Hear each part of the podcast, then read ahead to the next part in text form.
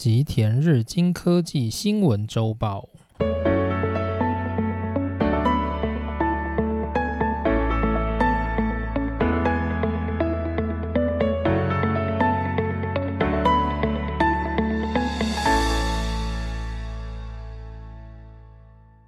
大家好，欢迎来到今天的节目内容。今天是二零二一年的九月二十一日。那我想，就是这个节目，它到时候播出应该就会在九月二十九日。不过应该是没有关系，因为这个话题也不是就是一个礼拜就会因此消失。它大概看起来是就是一到两年的一个长期的话题。所以呢，我们今天要聊的主题就是关于车载半导体缺货的状况，然后跟它背后的原因。然后我顺便带大家来看看，就是日本最大的一家车用电子公司，叫做瑞萨电子，它所遇到的一些困境。那我也会趁这个节目内容，就顺便介绍一下关于瑞萨电子这一家公司。那就像我们之前介绍 Panasonic 一样，算是一个个别的企业研究。那瑞萨电子这一家公司，其实我个人是不太看好，所以我也不太确定，大概十年之后这家公司还在不在。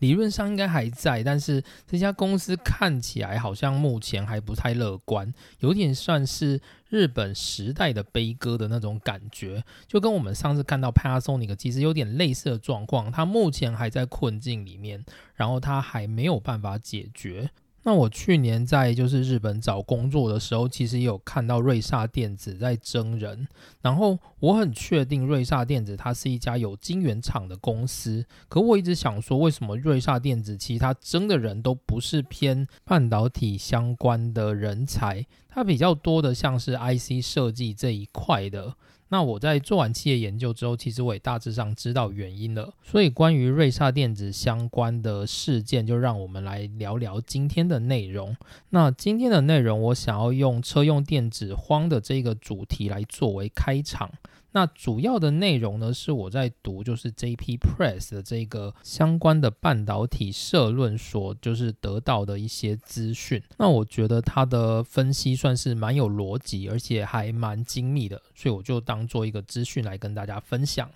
那在这之前呢，我们先来梳理一下关于车用电子荒的这个状况。其实车用电子荒呢，大概是在去年的年底到今年的年初之间所发生的。那主要的消息呢，大概就是世界开始喊说，车用的电子已经不太够了。那所以呢，就有很多的车厂先开始喊声说，他们已经买不到足够的车用电子，所以他们的汽车必须宣布减产。那主要的像是日本的本田跟尼桑，在今年的一月就有提出要减产的要求。然后呢，今年四月就是车用电子用的很凶的一家日本车厂速八路也宣布它要开始减产。那因为我自己明年是要到就是日本的三重县四日市去工作。嘛，就是在 Qxia 的那个大本营，工作地点有点类似，像是新竹竹科的那个感觉，规模上是会小蛮多的啦。不过就是 Qxia 的主要七个十二寸厂都会在那个地方，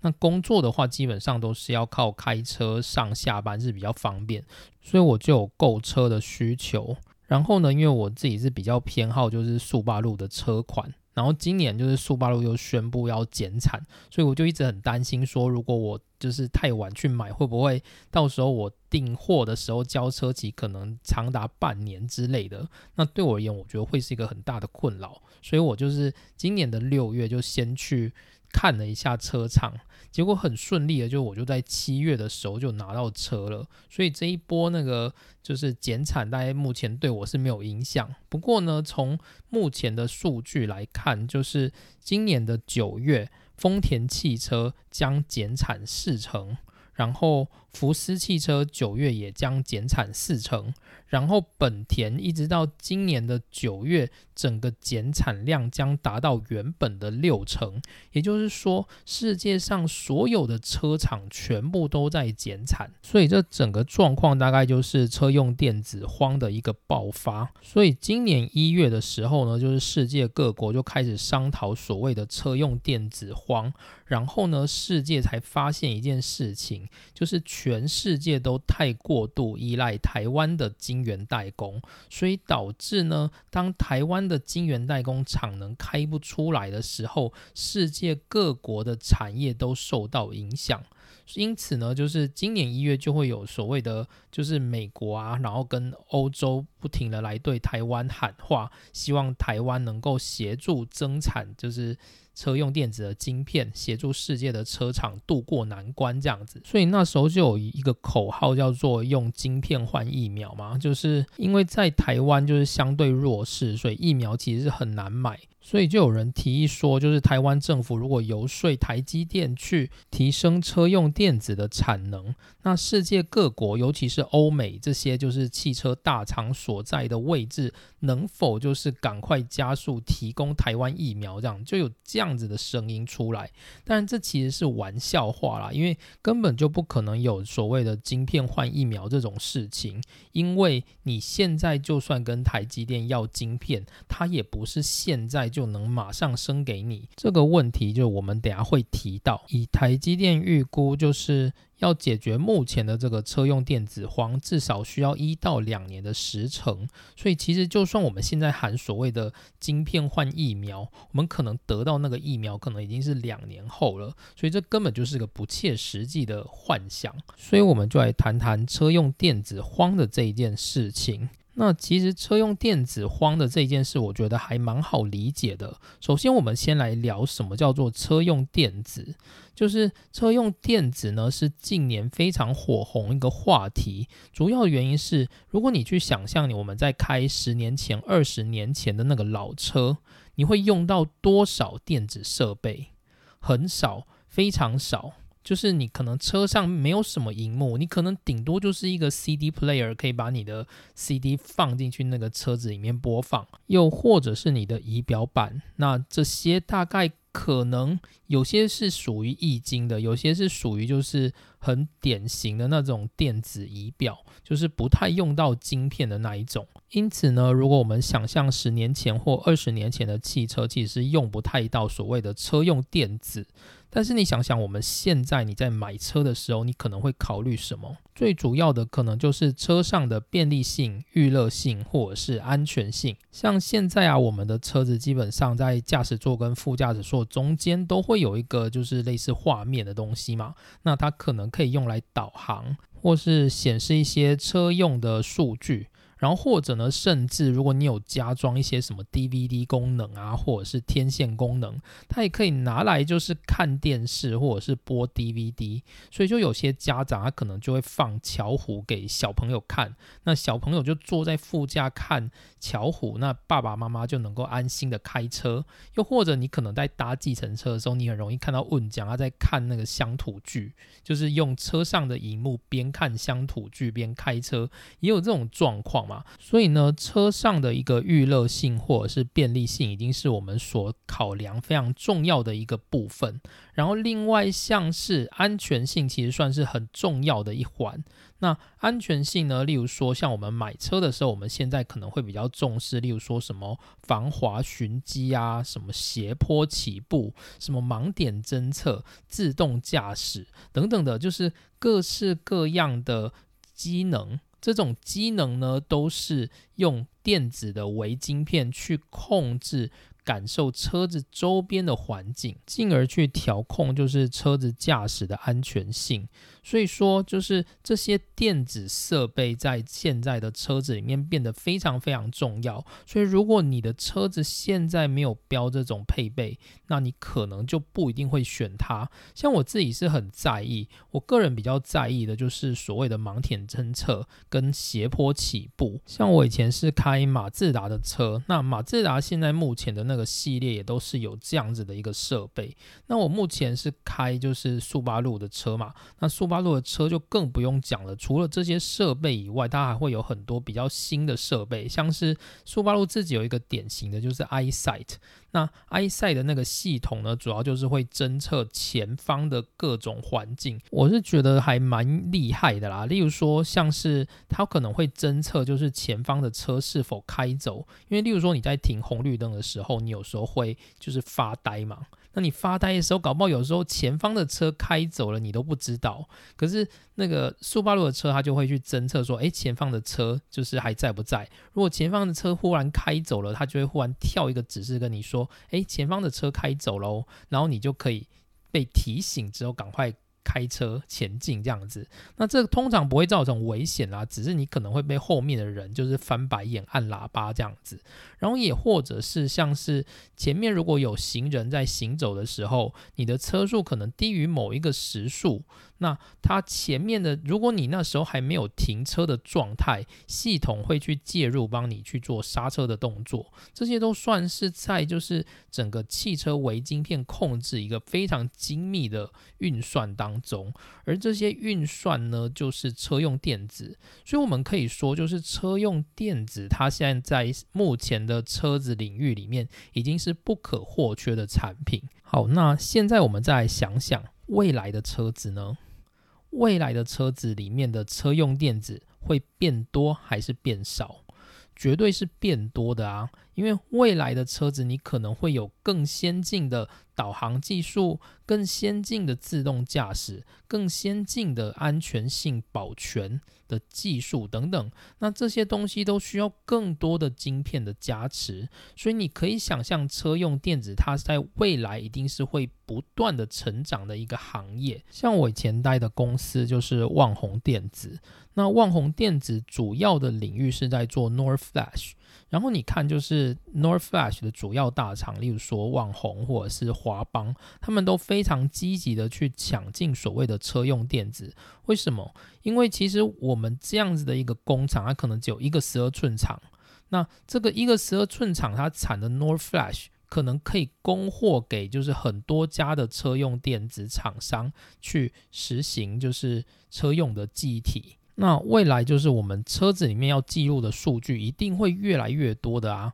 包含像是例如说我们的车子里面可能会记录行车记录器的影片啊，或者是像我们的油耗数据，或者是就是个人化的一些设定，像我们速八路的车子啊，它还有所谓的椅背的设定，就是。有时候我们在开车的时候，我们会就是选择我们适合的椅背的斜度嘛，跟前后。那我们会把这样的东西记录起来。那这样子的记录就是未来，例如说我今天车子借别人开，那他不小心动到了我的椅背的斜度，然后我下次回来坐的时候，我只要按一个按钮，它会恢复为我上一次记忆的那个斜度和椅子的前后距离。那我想，就是未来这些能够记忆的东西一定会变得越来越多，所以车用记忆体也是很重要的一块。那你会发现，像我们这种就是 Nor Flash 的这种公司，它就是很想要打进车用电子。为什么？因为未来车用电子只会变多，不会变少。依照这样的情况下，就是车用电子如果有所成长，那对于这些 Nor Flash 公司算是小公司，它也能够因为就是车用电子的成长而跟着成长。那因为是小公司嘛，所以它只要那个晶圆厂能够养得饱，公司的营运就没有问题。所以那些 Nor Flash 的小厂就希望能够打入车用电子的领域，这样一打进去呢，它就可以确保它未来。能够持续的跟着这个车用电子的成长前进。然后保证它未来有一定的市占率跟就是存活率，所以这算是就是一些小厂目前在做的事情。所以我们可以发现，就是车用电子它现在是不断的成长，也因为它不断的成长，所以如果我们今天在制造车用电子的那个产能它没有成长的话，那一定会遇到车用电子荒。所以呢，车用电子的就是晶圆制造的那个产能一定要跟着成长。好，那讲到车用电子的那些晶片，这些晶片是什么东西呢？车用电子所需要的晶片，除了我刚刚提到的像是 Nor Flash 或者是 n a n Flash 这种记忆体以外，它那些微控制器其实就是逻辑晶片。所以呢，逻辑晶片主要的制造商就是晶圆代工。那其实呢，我们讲到车用电子啊，其实车用电子世界的前三大供应商就是德国的英飞凌，然后它有十三 percent 的市占率，然后另外是荷兰的恩智浦，它有十一 percent 的市占率，然后接着是日本的瑞萨电子，它有八 percent 到九 percent 的市占率。那这些公司呢，其实它都是 IDM 厂。也就是说，他们除了有自己的设计部门，专门设计自己的就是车用电子 IC 以外，他们也有自己的晶圆厂可以去制造。但是问题来了，就是你有常常听到，就是恩智浦的晶圆厂，或者是英飞凌的晶圆厂，或者是瑞萨的晶圆厂，讲出什么就是让人觉得了不起的事情吗？很少。所以这些晶圆厂呢，基本上它算是比较落后的晶圆厂，所以他们可以满足就是公司一些比较成熟制成的产品。那这些产品呢，公司可以自己做，然后快速的出货。那此外呢，就是以目前各种比较先进的车用电子，目前这些公司他们是没有办法自己做的，所以呢，还是只能仰赖就是台湾的台积电和联电来进行制造。好，那以上就是车用电子目前的一些简单背景。接着我们就来聊聊关于车用电子荒所发生的原因。好，那说到这个车用电子荒呢，我们绝对没有办法去用一个就是单一的原因去定义说，哦，车用电子就会因为这样子的原因，所以才导致了车用电子荒。不是的，它其实是多个原因和历史背景所交织出来的结果。当然，它还是会有一些就是压垮骆驼的最后一根稻草，但是实际上我们在看这件事情的时候，我们要了解它是有很多很多的。原因的，那我今天会把这些原因都简单的介绍一下。那首先呢，前两个原因我们刚刚就已经提到过了，车用电子不足的原因的第一个就是车用电子它不断的成长，而我们目前供应车用电子的晶圆厂并没有增加，所以说车用电子需求成长是一个主要因素。而第二个原因呢，就是目前车用电子在先进制程所需求的比例越来越高，而这些制造都不能由这些车用电子厂他们自己做。主要的原因是因为他们的厂就是没有那么多先进制程的技术。我举一个例子，瑞萨电子它的先进制程只到四十纳米。也就是说呢，如果它今天设计出来的晶片是符合四十纳米以上的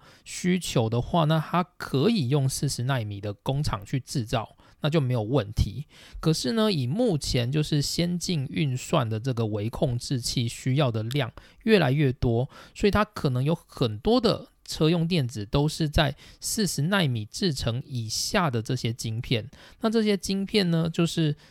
瑞萨电子它自己的晶圆厂是没有办法做的，它只能够委托联电或者是台积电帮它做。以目前车用电子的需求，大概从十几纳米到四十纳米这个区间都有，所以呢，他们就会委托台积电或者是联电去做。等于是这些车用电子的 IDM 公司，他们没有办法用自己的工厂来控制或扩大自己的出货量，所以他们只能够就是仰赖台湾的这些晶圆代工厂。的出货量提升，来扩大自己车用电子的制造。也就是说呢，这些世界上的车用电子大厂，他们都没有办法自己控制自己的出货量，只能够由台湾的台积跟联电来决定。所以等于他们车用电子已经被控制在台湾的手里了。那如果今天呢，要要求台湾的公司台积联电增加车用电子的出货量，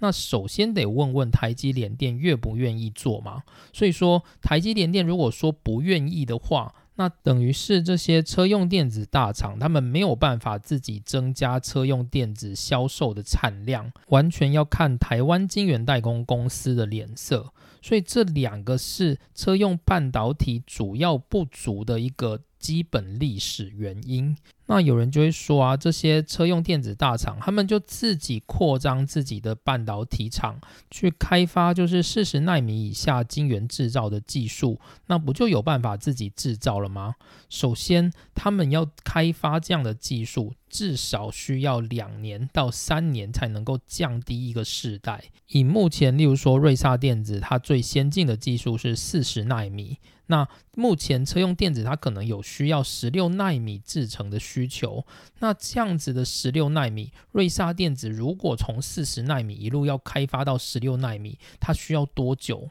两到三年是绝对不可能的。那我们可能保守一点估七到八年吧。那这个投资到底划不划算呢？一定是不划算的啊。所以说那些车用电子大厂他们会宁可要台积电赶快做，他们也不会自己去开发先进制程技术，因为他们怎么努力做也不可能追过台积电，也不可能追过联电，他们的成本一定是比台积电跟联电高的，所以这个投资并不划算。这是第一个原因。那第二个原因，那为什么台积电跟联电不就扩张他们的产能去帮车用电子生产？这样不是很好吗？首先呢，就是这是一个很复杂的问题。那台积跟联电他们也不愿意会急着去做这件事的主要原因，就是车用电子它的利润其实没有那么高。我举台积电做例子好了，台积电它的赚钱的能力就是它去开发它最先进的制程，然后抢那一波最先进制程技术的销售，可以创造的利润是最高的。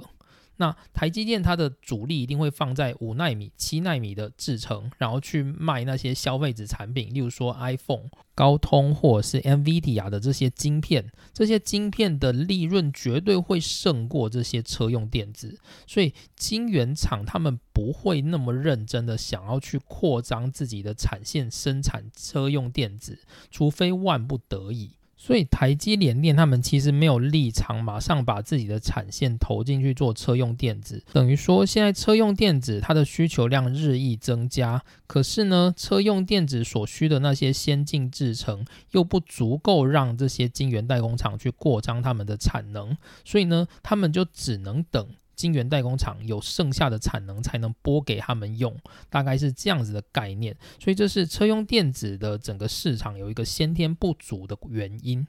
好，那接着我们来看一下，就是最近的这些原因，主要的原因呢，其实就是疫情的关系啦。就是二零一九年爆发就是新冠疫情嘛。那爆发疫情之后，人们会做什么事情？就是大家会乖乖的待在家里，不会出去玩嘛。所以呢，车子的需求量就变少了。所以二零一九年是一个导火线，就是因为新冠疫情的关系，导致呢，就是购车的人数减少。那当购车的人数减少的话，是不是就表示说，汽车的大厂，例如说丰田啊、本田，他们不需要那么多车用电子？来装在自己的车上，因为车子卖的少嘛，所以这时候呢，他们就会跟车用电子厂说，我们不需要那么多车用电子。那车用电子厂呢，他就会去跟那些晶圆代工公司，例如说台积联电，就会告诉他们说，诶，我们目前的单变少了，所以我们不需要那么多的车用电子的生产，所以你不用做那么多给我们。好，那这样问题就来了，就是当台积跟联电他们的车用电子的订单减少的时候，他们会做什么？他们会去接别的单去补上去吗？因为他们必须维持就是工厂的架动率嘛，工厂要生产，他们才有利润，所以说台积电会赶快就是去找其他的。IC 的制成去补那个缺，所以呢，导致就是二零一九以前那个车用电子所占据的那个半导体产能被其他的产品线给补上了，所以说台积电它会就是优先制造那些车用电子以外的产品去补那个生产线。所以呢，当二零二零年忽然发生车用电子荒的时候，他们去跟台积电要产能，可是没办法，不好意思，因为你二零一九年已经退太多单了，所以你的那些产能已经被别的产品线给吃掉了。如果你要再等，你就要等这些产品线消化完之后，我才可能拨新的产能去。做你的产品，大概是这样子的概念。好，所以这个就是第三个原因，就是二零一九年因为车用电子的需求下降，所以导致就是晶圆厂的产能被其他的产品线给补上，也导致就是二零二零年当就是购车需求增加的时候呢，这些产品线他们已经没有办法提供。足够量的车用电子给那些大厂，所以就导致一定程度的车用电子荒，所以这是第三个原因。好，那虽然说我们是觉得这原因好像蛮合理的，但其实里面还有一些更重要的细节，那些才是最关键的原因。首先呢，我们来看一下台积电的，就是二零一九年的第三季到二零二零年的第二季，车用电子的产能占台积电总产能的四 percent 左右。那到二零二零年的第三季开始，就是因为车用电子被退单太多，导致其他的产品线补上，所以呢，就是车用电子的产能降低到就是台积电总产能的二 percent。那之后呢，在二零二零年的第四季又慢慢回到了三 percent，所以你看啊，其实车用电子的产能从二零一九年的四 percent 到二零二零年的第四季是三 percent，其实它没有降非常多诶，而且其实台积电的产能也是有在扩张啊，所以到底是什么问题呢？就是好像是看起来产能其实没有降的太多，可是却让整个车用电子。就是造成很大的影响，必须要让整个车子减产六成或者是四成这样子的程度，所以你会发现，诶，好像关键点不在于说，就是车用电子的产能变少的这一件事情。好，那所以真正的问题点是什么呢？真正的问题点其实是二零二零年的第三季到第四季，台积电增加了所谓五纳米制程的产能。而五纳米制成的产能扩张的速度极快，它压缩到了就是十六纳米、二十纳米、二十八纳米以上的这些制程都被压缩了。而这些制程呢，它正是这些车用电子 IDM 大厂它自己的晶圆厂没有办法做的这些制程。举个例子，如果我们来比较，就是二零二零年的第一季到二零二零年的第三季，台积电在各个制程的出货的变化比例，你会发现，就是如果是在七纳米制程的话，就是二零二零年的第三季比第一季多了就是十八 percent。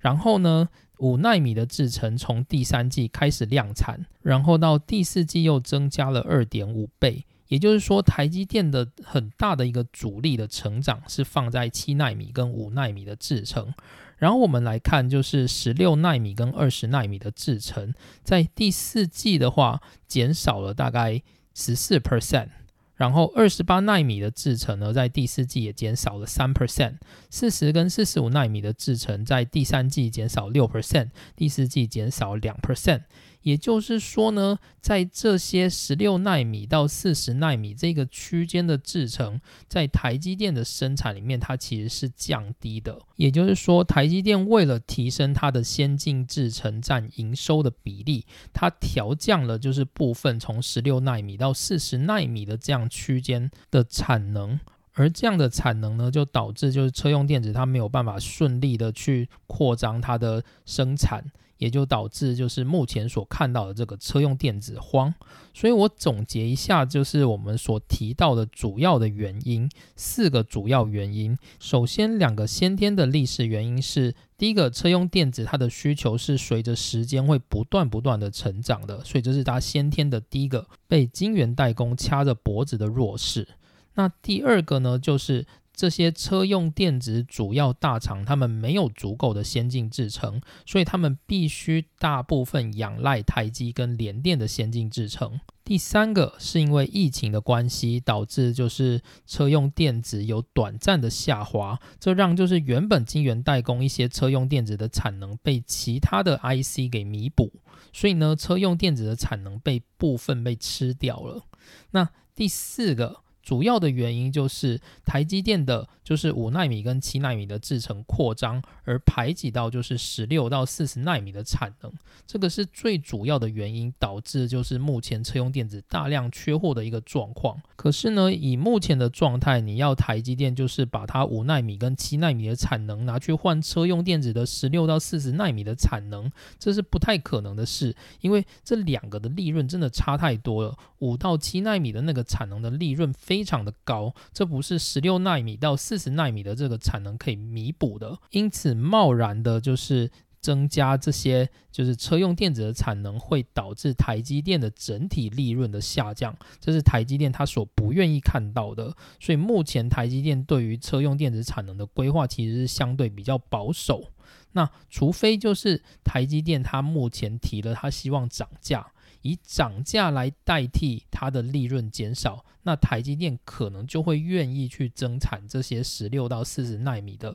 就是车用电子的制成。好，那后来就会会有人问说，那这样子车用电子荒的这个市况大概要维持多久？以台积电自己的预估，他说大概需要一到两年。那主要有一些原因，包含像是他自己需要扩张他的产品线，那那些产品线绝对不是一时半刻可以扩张出来的。然后呢，如果车用电子它要进到台积电所扩张的新的产品线，那车用电子呢，其实它相对于一般的消费性产品，它的认证的。整个流程是比较繁杂的。例如，我举一个例子好了。例如，我们讲记忆体，例如说我们买一个 USB，如果你今天买一个 USB，结果你用了一两次你就坏掉了，你会不会很生气？会。可是呢，生气完之后，其实它没有什么立即性危险嘛。你顶多就是再花一个几百块再买另外一个 USB。但是如果这个东西发生在车用的产品上呢？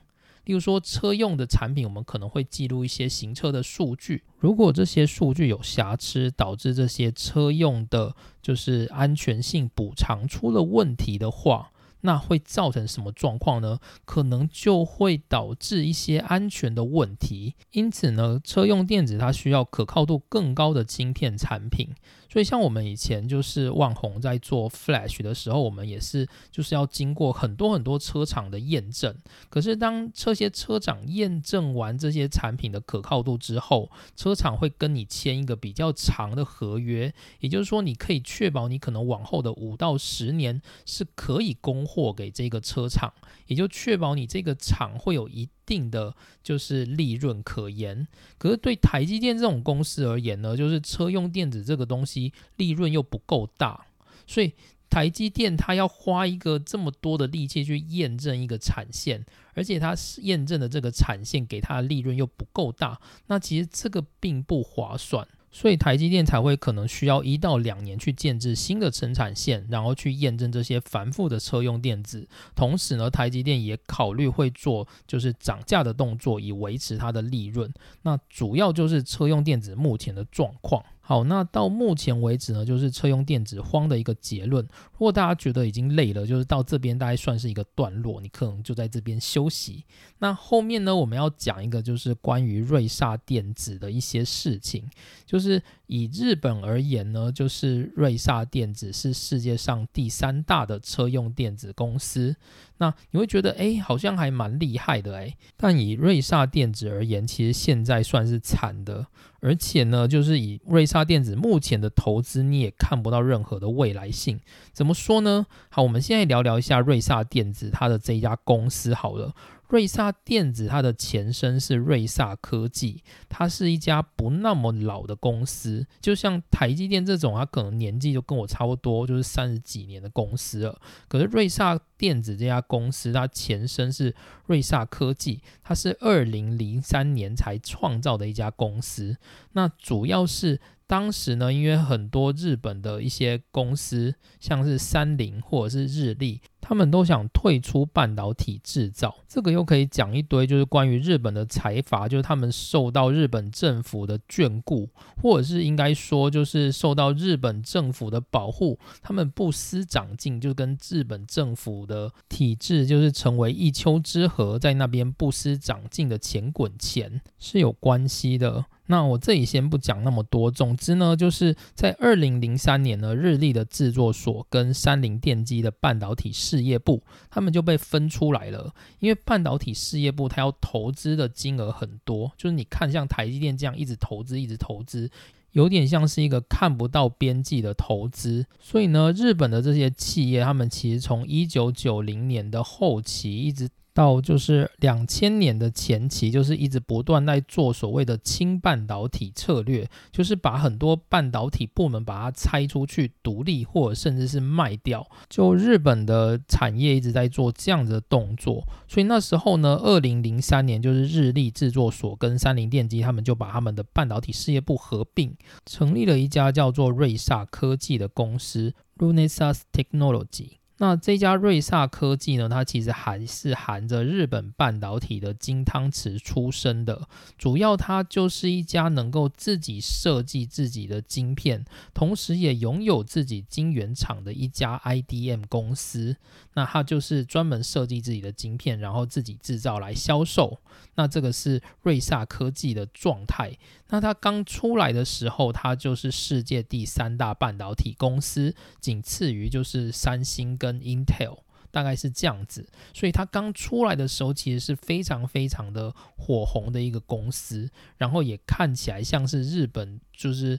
整个半导体业的一个希望，尤其是在那种就是低润产业相对低迷的时候，就是瑞萨科技它就是夹带这种逻辑 IC，理论上它是不受产业的所谓景气的控制，应该要能够顺利成长。那瑞萨科技它主要的产品线呢，就是包含了车用电子，然后还有比较主要的是 LCD 的驱动 IC。或者像是射频电路，然后系统单晶片等等，这些都是整个瑞萨科技的专门，它就是一家系统 IC 设计再加制造的公司。那二零一零年呢，就是瑞萨科技它跟另外一家公司进行合并，这一家公司就是也是过去日本的一大财阀 NEC 的半导体部门。那这个半导体部门它主要是专门在做就是消费型电子的。不知道他有没有看过，就是整个 NEC 做的那个笔电。我记得我以前大概十年前吧，我曾经看到就是 NEC 的笔电，是就是我以前在学日文的时候，一个日本老师他拿的。然后我那时候一直觉得哇，NEC 的笔电呢，因为 NEC 给我的那个印象是，就是日本在半导体成长时代，NEC 它其实投入了非常非常多的心力，所以 NEC 它有点像是。日本半导体产业一个领先的龙头，所以那时候对我而言，就是我一直觉得 NEC 蛮厉害的。可是呢，其实 NEC 它就跟日本那些财阀，目前你所看到的那些所有的过去很厉害的那些巨头一样，他们都已经消失在半导体的历史舞台。那主要的原因就跟他们的整个财团不思长进，就是其实像 NEC 啊、富士通这些公司，他们后来其实跟日本政府都走得很近，然后有点像是就是日本政府常常会有很多。公务的发包，例如说学校用的电脑啊，或者是公家机关的一些商务设备等等的，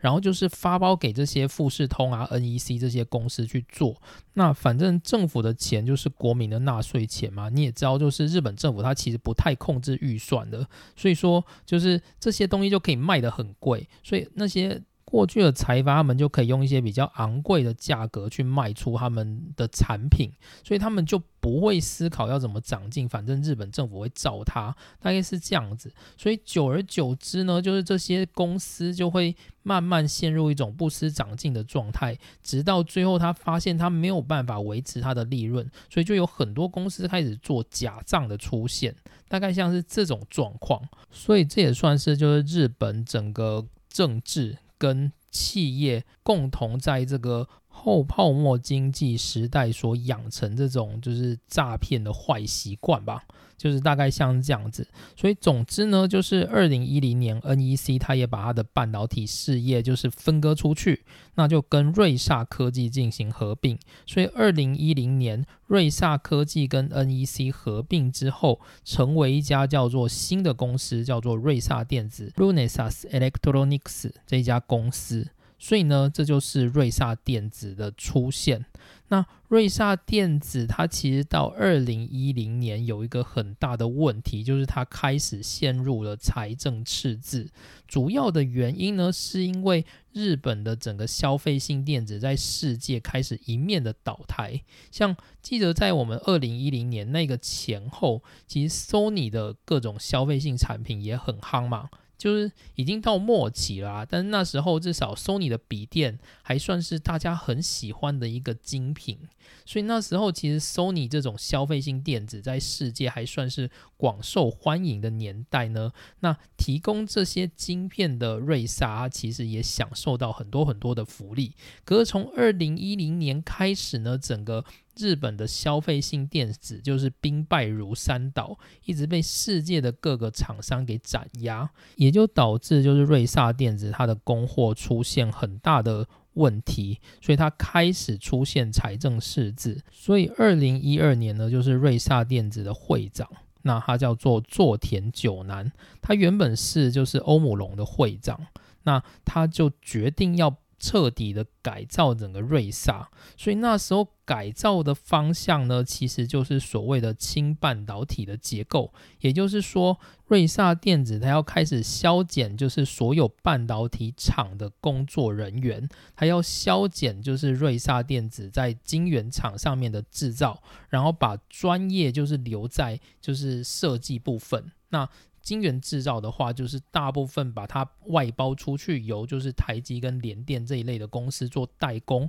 以这样的状况而言，可以有效的降低利润。也就因此呢，就是瑞萨电子它从原本的员工大概四点多万人左右，就开始一直降，一直降到目前大概二点多万人。那所砍掉的那些人员呢，全部都是半导体工厂里面的员工。所以呢，半导体。晶圆代工成为就是瑞萨电子它所不太重视的一块，也因此呢，就是瑞萨电子它开始出现了财政盈余，他就认为说，哎，这个方法不错，所以瑞萨电子就认为氢半导体的这个行动是对的。虽然这样说起来好像是在谴责瑞萨没有错，但其实呢，世界上所有的半导体公司都是这样子。你看欧洲的那些半导体厂也都是走向氢。晶圆厂的计划，然后美国什么德州仪器啊这些公司也都开始卖出自己的晶圆厂，所以在那个时代，就是清晶圆厂成为是一个就是能够有效改善财政体制的一个风气吧。所以那时候呢，二零一二年开始，瑞萨也。减少了他们的整个半导体制成的投资，也因此呢，瑞萨最后的半导体制成就一直停留在四十纳米，然后没有再成长。那也因为这样的关系，就是其实就算是现在的世代好，例如说我们用瑞萨的四十纳米去跟联电的四十纳米来比，相信联电它所做出来的晶片都比瑞萨的成本还要来得低。意思是什么呢？意思就是说，联电因为它其实是不断的有在做一些，虽然它不是走最先进的那个制程，但是联电它往下探也是有探到十几纳米左右的那个 range，所以联电它其实所掌控的那个制程技术还是比较先进的，因此呢，它可以用比较先进的方法去制作，就是四十纳米的晶片，相较于瑞萨的四十纳米制程而言，联电的四十纳米其实是比较强的。好，那所以呢，到这里我们就发现瑞萨它已经开始在降低自己的晶圆厂的能力。那其实我们去看，就是瑞萨电子的整个营收，你会发现它的营收一直在下降，它一直下降到就是现在甚至有出现，因为车用电子荒水开始有亏损的问题。然后呢，我们就来看瑞萨这几年大概做了什么事情吧。就是他二零一六年的收购一家叫做 Intercell 的公司。那这也算是一家元件的设计公司，所以它也没有所谓的晶圆制造技术，它纯粹就是一个元件。然后另外一个是，他在二零一八年的时候又收购一家叫做 Integrated Device Technology 的公司。那这家公司也是一家就是元件设计公司。所以其实瑞萨他要做的好像就是想要去扩张它的产品线的设计，让它能够在多样的领域里面去发挥更大的生产量这样子。好，那接着呢？他在二零二一年，也就是今年，他又决定再收购一家公司，叫做 Dialog Semiconductor。那这家公司呢，它主要是为了那一家公司的细制材，也就是说，他如果拥有那个细制材之后，他就能够去强化他的 SOC 的领域。好，虽然是这样子，那我们来看看这些收购对它的整个产业到底有没有帮助。好了，那我们会发现，就是瑞萨它的整个营收，就是从二零零四年，就是如果我们用瑞萨科技去跟就是 NEC 两家公司相加的话，二零零四年这两家公司的总营收达到一兆六千亿日元的规模。可是，一直到它这么多的买收。然后到现在呢，二零二零年整个公司的营收只剩下大概八千亿的规模，整个腰斩为就是过去的荣景的一半，所以很多人都在挖苦说瑞萨它其实是一个一加一加一加一等于一的公司，什么意思呢？就是说这家公司原本是一嘛，它是一个瑞萨电子，然后他就买了就是 Intercell，然后他又买了 IDT。然后他后来又要买 Dialog Semiconductor，他就是一次买一堆公司。所以一加一加一加一，诶，可是呢，它的营收，还是跟原本没有什么两样，或者是甚至又更低。所以就是大家就在挖苦说，瑞萨的投资呢，一直都是不断的投资在扩张，但是其实都没有打在要点上，所以最终还是回到原点的那个意思。那我们来看一下，就是瑞萨它到底做错了什么？其实瑞萨电子它主要不能够扩张的原因，重点就是。在那个半导体产能，就是我们刚刚所提到的，它的整个半导体产能最先进的那一块，全部都要仰赖台积跟联电来做嘛。那如果台积跟联电不想帮他做，他就不会成长。那如果是这样的话，他买那么多公司。然后有那么多的设计案，然后他们请台积联电帮他做。如果台积联电都不帮他做，那他买那些公司其实也不会增加他的产品量嘛？没错吧？所以说，这就导致说他买了这么多公司，可是呢，他并没有发现他的症结点是他的整个产能并不足啊。那个产能不足，所以他根本没有办法产生更大的利益效果。所以他买了这么多公司，其实是枉然的。也就是说呢，就是瑞萨电子，就是依照这个 J.P. Press 的作者的评论，他觉得瑞萨电子这家公司，它是走在就是反其道而行，就是以我们现在的这个世界里面，我们非常非常需要半导体制造，我们甚至知道半导体制造它已经掌控了整个世界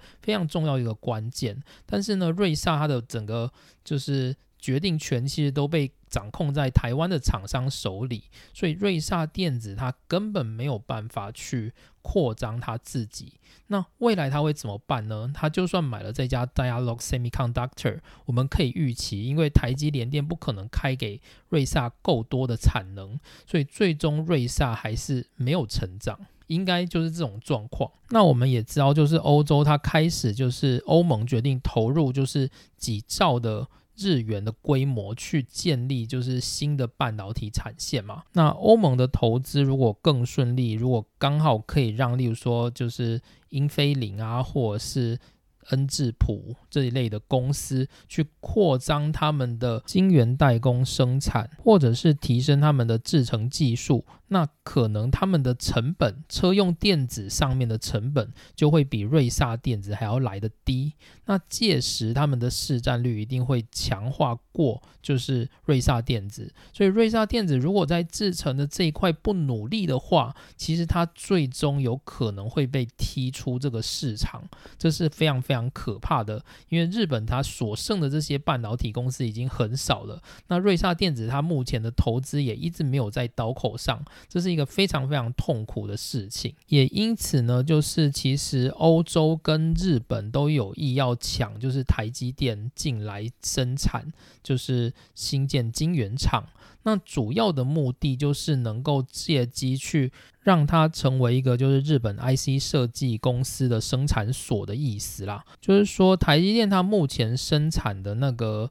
产线都是在台湾嘛？那这些产线台湾它就是供给世界各地的公司，所以说这些公这些产线的产能不是日本专属的，所以日本的 IC 设计公司它如果想要产能，它去找台积电不一定要得到。那你今天如果来我们的就是日本设厂。那你的这个厂就是专属于我们日本这些 IC 设计公司的一个制造厂，那有助于我们的整个日本的 IC 设计公司扩张。这个是目前就是。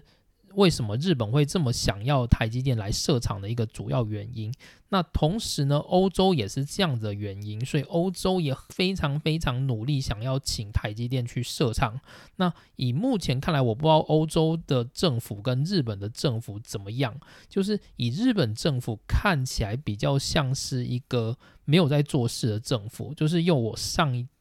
篇所讲到的那些内容，我们可以发现，就是日本政府它只是一个会做做样子的政府，所以你没有办法保证日本政府能够拉到台积电进来。那台积电是否能够进到日本，这完全是取决于就是厂商他们对于自己是不是要扩张所需要的努力。那从瑞萨电子的这样子一个投资，你就发现瑞萨电子它根本没有发现自己的刀口问题点在哪里，所以他还是把投资投。像了，就是不是他自己真的刀口上需要的那一个领域上，那他所真正需要的那个半导体晶圆产能，他是完全没有投资到的。所以，如果瑞萨电子它也能够就是想办法去跟 Sony 这一类的公司结盟，然后邀请台积电来日本设厂的话，才能够有效解决它扩张的问题。那如果没有办法的话，那就是。看仰赖日本政府，那日本政府可不可靠呢？就我们上一回已经有介绍给大家说了。那接着就是日本政府跟欧洲政府，谁先打动台积电的心，让台积电愿意设厂，这个也是一个问题。当然，我自己的想法是，我觉得也不一定要台积电啦。我觉得如果像是你用够好的租税制度，然后够好的一些就是。鼓励方案的话，也许能够吸引，例如说像是 Global Foundry 或者是像联电这一类的公司来到日本。我觉得以这样子的制成程度，其实已经够日本的 IC 设计厂做一些。固定的扩张，或许他们可以就是结成一个比较固定的联盟，例如说就是这种非先进制程，但是有稳定成长需求的这样子的一个制程联盟，就是日本的 IC 设计厂提供订单，那就是这些。比较二线的晶圆代工厂就负责生产日本所需的这些晶圆代工的产品。那如此一来，就是随着时代的演进，然后车用电子的成长，那日本的 IC 设计厂跟就是二线的晶圆代工厂，其实都有可能一同的成长。这是我自己的想法，因为我觉得就是台积电来到日本，其实有点像是一个宣示效果。但是因为以此利润而言，对台积电而言其实并没有魅力，所以拉强硬的去拉拢台积电来到日本，其实不算是一个。我觉得很适当的方式，还不如去跟一些比较二线的，就是晶圆代工厂，然后它拥有就是十几到四十纳米这样子领域的晶圆代工厂来做合作，我觉得是比较务实的选项。好，那今天我的内容主要就到这边，就是还是有点长，就是如果大家觉得很难的话，大家可以就是分成两次听，或者是加快速度来听这样子。但我觉得就是这些内容应该算是比较没有时效性，或者至少在一两年内，就是它还是会存在的一个问题，所以。大家其实也不用急着要把它听完，就是我觉得可以慢慢消化，然后顺便思考一下，就是关于日本半导体的一些问题这样子。好，那我今天的内容就到这边，谢谢大家收听，我们下次见，拜拜。